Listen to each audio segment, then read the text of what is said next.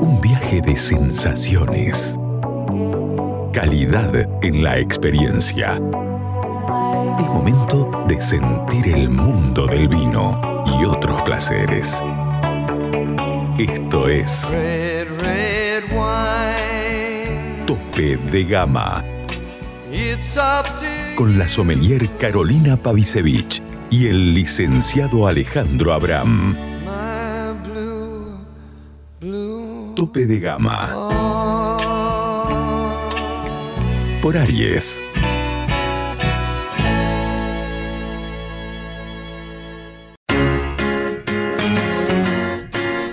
Llega a Salta una nueva forma de vestir tu casa. The Linen Factory. La mayor calidad y fibras naturales en fundas de edredón, cubre somier, todo tipo de cortinas, manteles y más.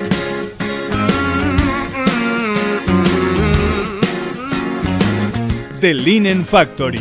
Te esperamos en General Güemes 292 o envíanos WhatsApp al 3875 841268 o al 3874 570269.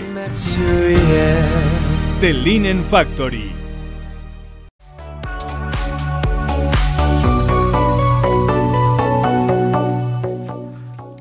Veinte horas, 29 minutos, justo un minuto antes de la hora prometida, eh, porque venimos anunciando en redes eh, desde el comienzo de nuestro programa que íbamos a tener una entrevista muy interesante con el actual enólogo principal de Bodega Monteviejo, mano derecha de Marcelo Pereriti, José Omar Munier. ¿Cómo estás, José? ¿Estás ahí? Hola, sí, buenas noches, ¿cómo están? ¿Cómo ¿Todo estás? bien? Un gusto saludarte, gracias por tu tiempo. Y bueno, se nos ocurre muchas formas de comenzar porque estás representando a una bodega muy grande, con mucha trayectoria, muy compleja. Y la primera pregunta sería, eh, y primero que nada, felicitarte por este paso importante en tu carrera, ¿no? Porque venís a integrar este equipo de tanto prestigio en el Valle de Luco. ¿Desde qué mes iniciaste como enólogo principal? Eh, te comento rápidamente, en, en la bodega estoy hace 10 años casi Sí.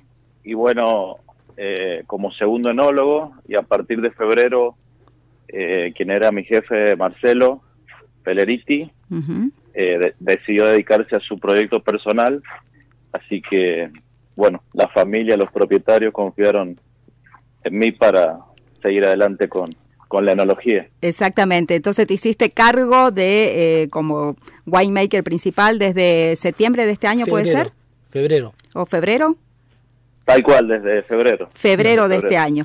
Bueno, y recibiste un legado muy, muy importante, como bien lo dijiste, eh, tu mentor fue Peleriti, Michel Roland también, que siempre está presente, eh, y también tenés un apellido que te debe pesar mucho. ¿Y, qué tanta presión ejerce todo esta, eh, todos estos legados que recibiste para vos en, este, en esta oportunidad? Bueno, en mi caso en particular, como bien decís, tiene que ver con un legado. Es decir, como que todo se fue dando naturalmente eh, a través de mi padre, obviamente, mi padre quien, quien fue mi, mi mentor principal, digamos, quien me inculcó el, el amor, la pasión por, por este oficio, ¿no? Que bueno, que también lo, lo hizo mi abuelo. Y después, bueno, tuve la posibilidad de trabajar con, con grandes de, de la enología y también a nivel mundial eh, y, y con la posibilidad de trabajar en, en una de las mejores bodegas de- del país, como Marcelo y Michel Roland, pero bueno, respondiendo a tu pregunta, fue algo que se, da, se fue dando naturalmente, donde eh, eh, en ese proceso eh, no, no sentí ese peso porque fue algo algo de a poco, ¿no? Algo que, que ahora gradual. estoy viviendo con, claro, estoy viviendo con mucha mucho agradecimiento y mucha alegría. Bien. Eh, bueno, Alejandro te habla. Eh, ¿Cómo estás? ¿Cómo estás? Eh, lo que te quería preguntar yo es porque vos entras a, a una bodega que es clásica, ¿no? De un perfil clásico.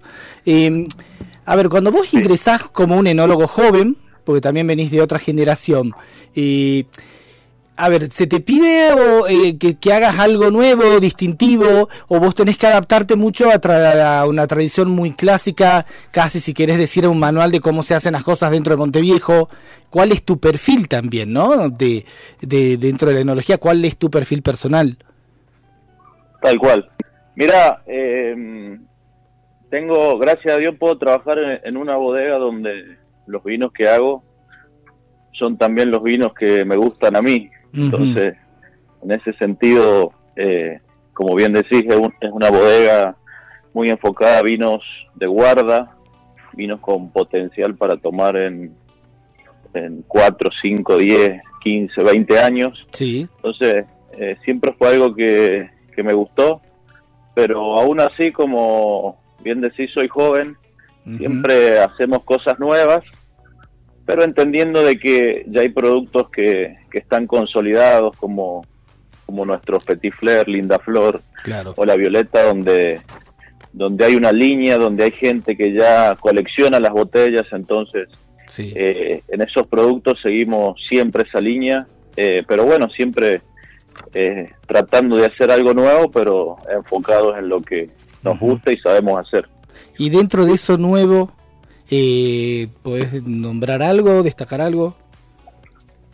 Sí, mira, hemos, hemos hecho varias cosas nuevas y, y, y aún la estamos haciendo. Por ejemplo, eh, ahora estamos trabajando con otros lugares, otros terroir, que tiene que ver con, por ejemplo, Altamira, la consulta, donde el mismo lugar nos da otro estilo de vino al que estamos acostumbrados a hacer.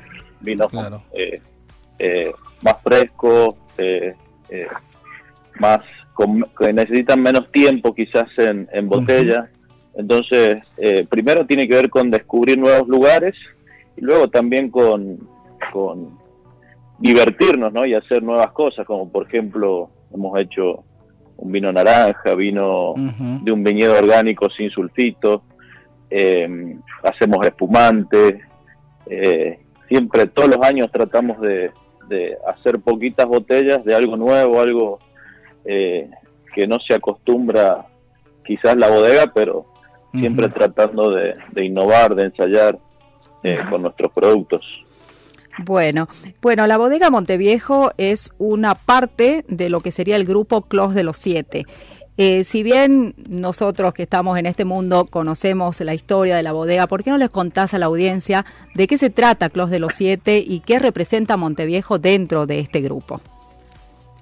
Bueno, Clos de los Siete, eh, Clos en francés tiene que ver con una propiedad cerrada, una propiedad donde eh, la bodega está, o sea, la bodega está dentro de los viñedos y donde se elabora, se vinifica y se embotella en el mismo lugar. Eso tiene que ver con el nombre Clos. Ujú. Y, y de los siete tiene que ver con siete inversores, eh, allá en la década del 90, de la mano de Michel Roland, inversores franceses con tradición vitivinícola en Burdeos, que decidieron invertir en ese lugar, que son 850 hectáreas. Dentro de esas 850 hectáreas, eh, Monteviejo tiene aproximadamente 200 hectáreas.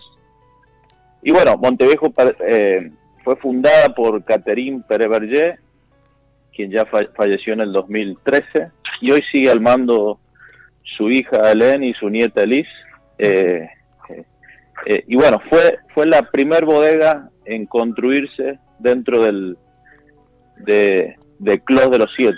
O sea, una bodega muy importante y, y lo es por eso, por ser una de las pioneras, no solo en el Clos, sino también en el, en el Valle de Uco. Una bodega que, que ya tiene 20 años. Tengo como dato que Caterine fue la última que entró al grupo, pero sin embargo fue la más pujante, la que se unió inmediatamente al compromiso con la calidad, ¿no? Y con una mujer con mucha visión. Tal cual. Entró, entró al último, como bien decís, pero fue la primera en construir la bodega y, y aquella que impulsó, eh, que tenía mucho empuje ¿no? para los proyectos tanto en Argentina como, como en Francia. ¿Y cuál es la presencia que tiene actualmente Michel Roland? ¿Vos lo, lo ves cada cual? O sea, ¿cuál es el contacto que tienen ustedes con Michel Roland? Mira, Michel Roland es, es nuestro asesor. Eh, enológico. Sí. Y bueno, casualmente hoy estuvimos degustando eh, la añada 2023. Y bueno, en la bodega recibimos su visita cuatro veces al año, donde eh, probamos las cosechas, obviamente, y también eh, eh, antes de la cosecha eh, planificamos un poco el trabajo que vamos a hacer, pero está muy ligado a, es nuestro consultor, digamos, muy ligado a lo que hacemos. Y con el tema del- de las bodegas, ¿no? De acá de Clos de los Siete. eh, a ver, me imagino que vos tuviste la posibilidad de ir a Francia, ¿no? Y, Sí. ¿Y cuáles son las diferencias que encontrás entre los vinos que se hace, por ejemplo, acá en Clos de los Siete o en Mendoza, eh, y los vinos que por ahí se hacen en Francia, tanto en el producto terminado como en los procesos? Mira, nosotros trabajamos de una manera muy manual, muy artesanal, Ujú, eh, igual que lo hacemos en nuestro chateau en Francia, en los vinos de alta gama, o sea, vinificación en barrica, de roble francés, eh, guardas largas. En ese sentido, eh, hemos desarrollado nuestra propia técnica de elaboración acá y en Francia.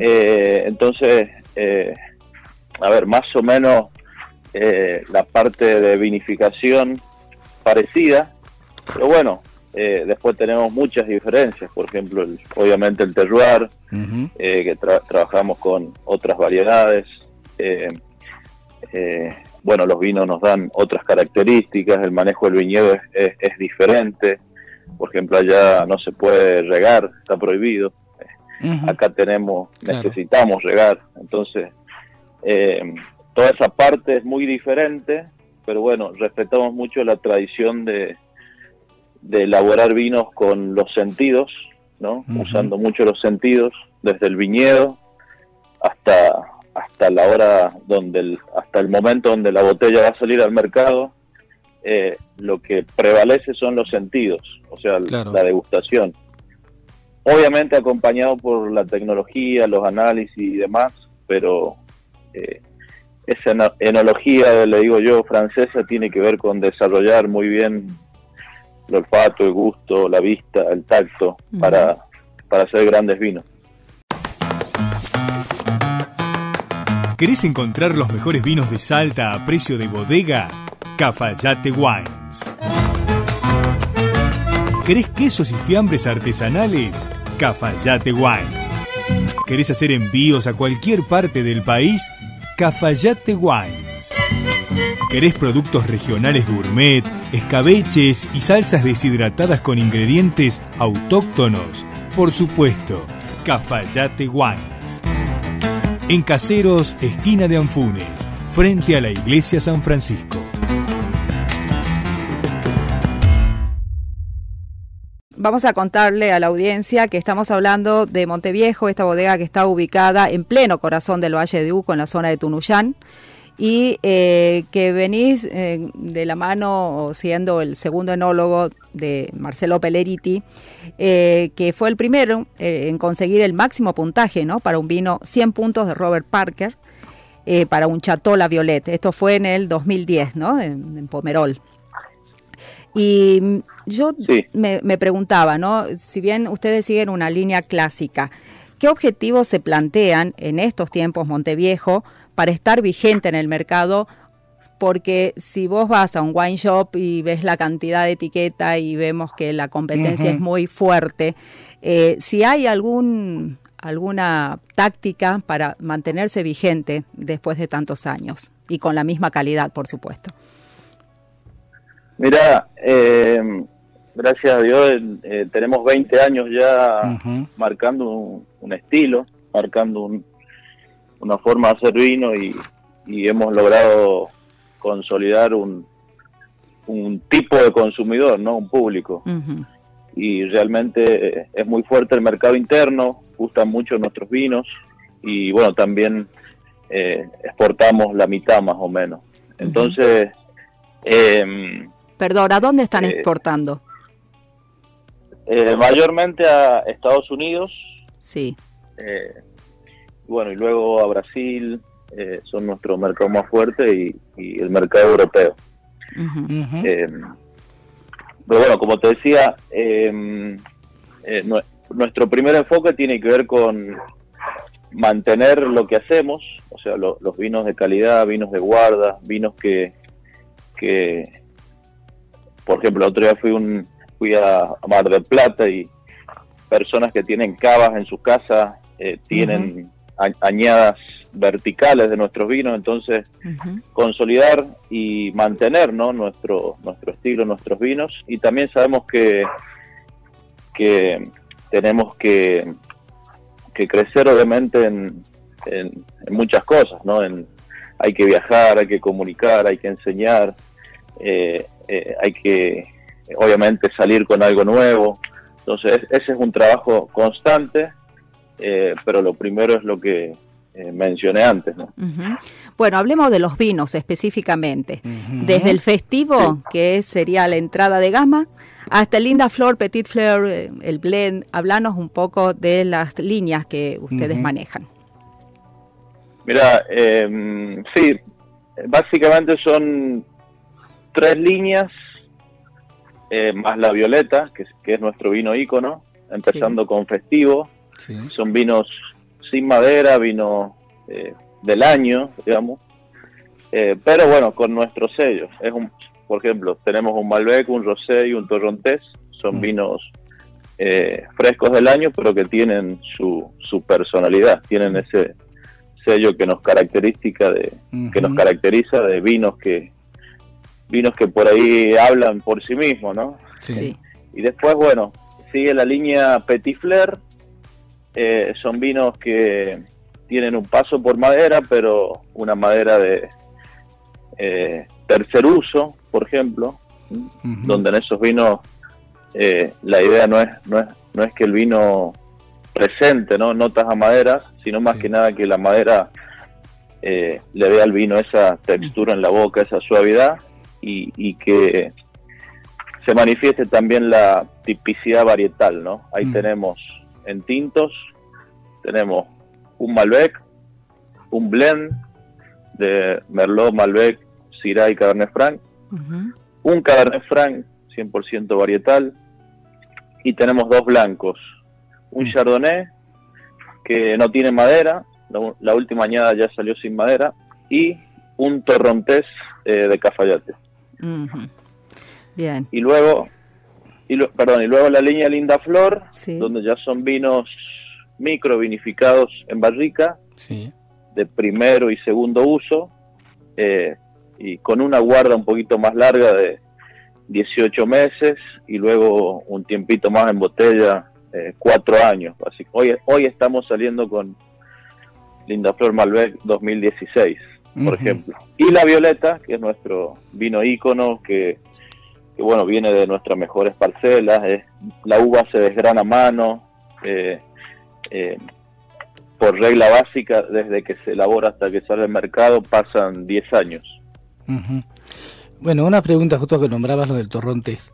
¿Cuánto tiene Sí. que ver o cuánto tenés que ver vos en que en Monteviejo haya Torrontés? ¿Por qué te lo digo? Porque yo he oído que vos sos muy fanático del Torrontés, a vos te gusta mucho el Torrontés como cepa blanca y Tal igual cual. que te gusta mucho el Tanat de Cafayate. Entonces digo, primero. ¿cuánto tenés que ver vos en que haya Torrontés de Cafayate en Monteviejo? Y la otra es si en algún momento vos ves que haya Tanat de Cafayate en Monteviejo.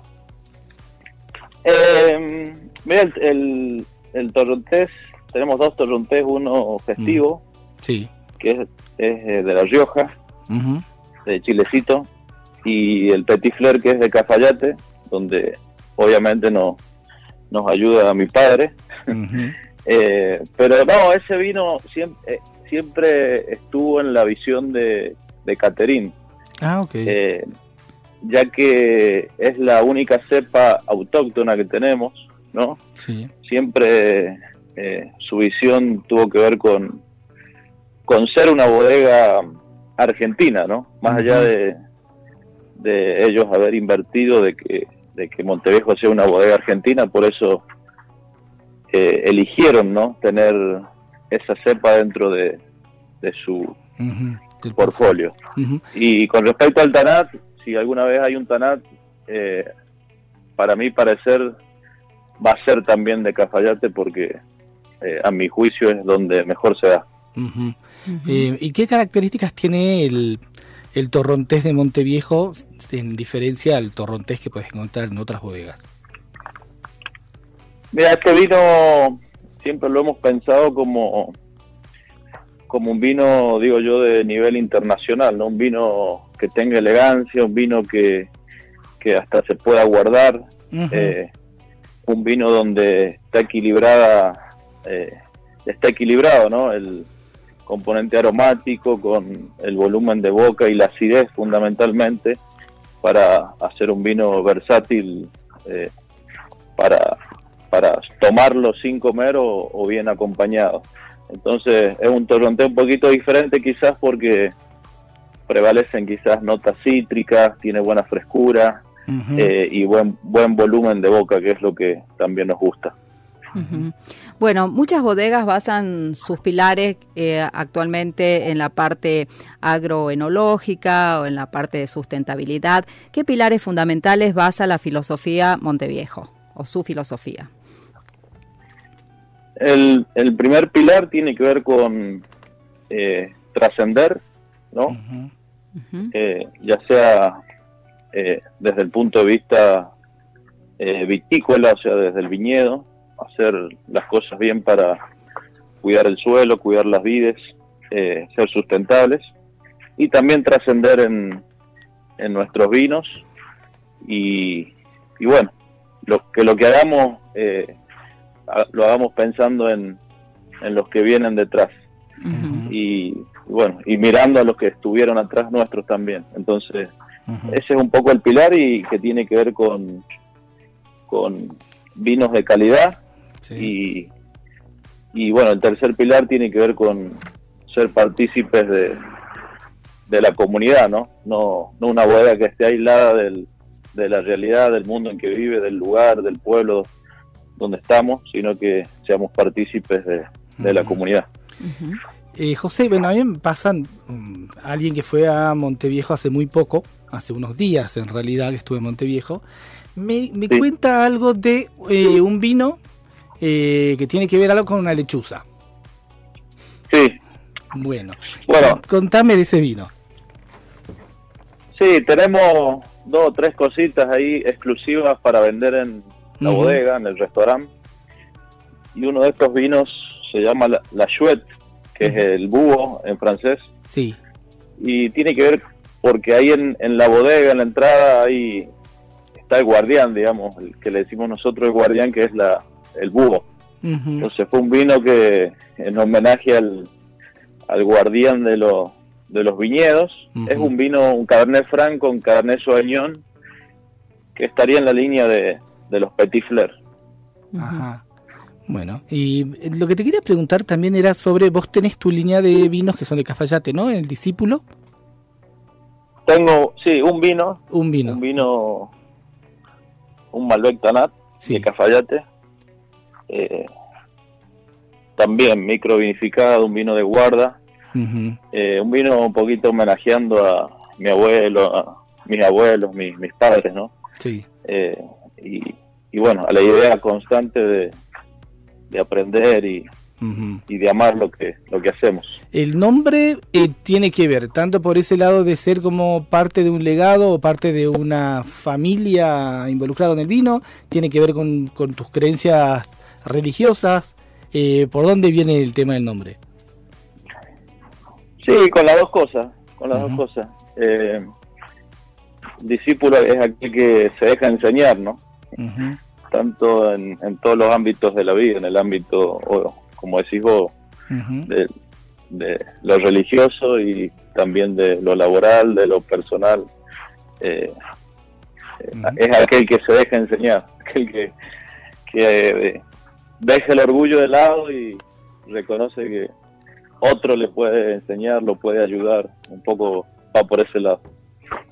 Bueno, José, eh, no queremos abusar de tu tiempo, fuiste muy amable, gracias, gracias por esta nota. Eh, hablaste de vinos que realmente quedan en nuestra memoria después de, de probarlos, son esos vinos, viste, que no te olvidas más Sí, y sí. que si alguna otra oportunidad los volvés a, a degustar, los reconoces inmediatamente. Así que así como esa seducción que tiene eh, la marca Monteviejo, eh, vos también con tu trabajo, eh, solo deseamos que, que sigas haciendo las cosas tan bien. Bueno, muchas gracias a ustedes por el contacto y cuando gusten, eh, seguimos en contacto y cuando anden por Mendoza o yo ande por allá, eh, estaremos viendo. Dale, te Perfecto. tomamos la palabra. Sí, sí, sí, así será. Mm. Gracias, gracias y, Muchas gracias. y que sigan los éxitos. Adiós. Muchísimas gracias, Igualmente, José. saludos. Adiós. Chao, Chao, chao.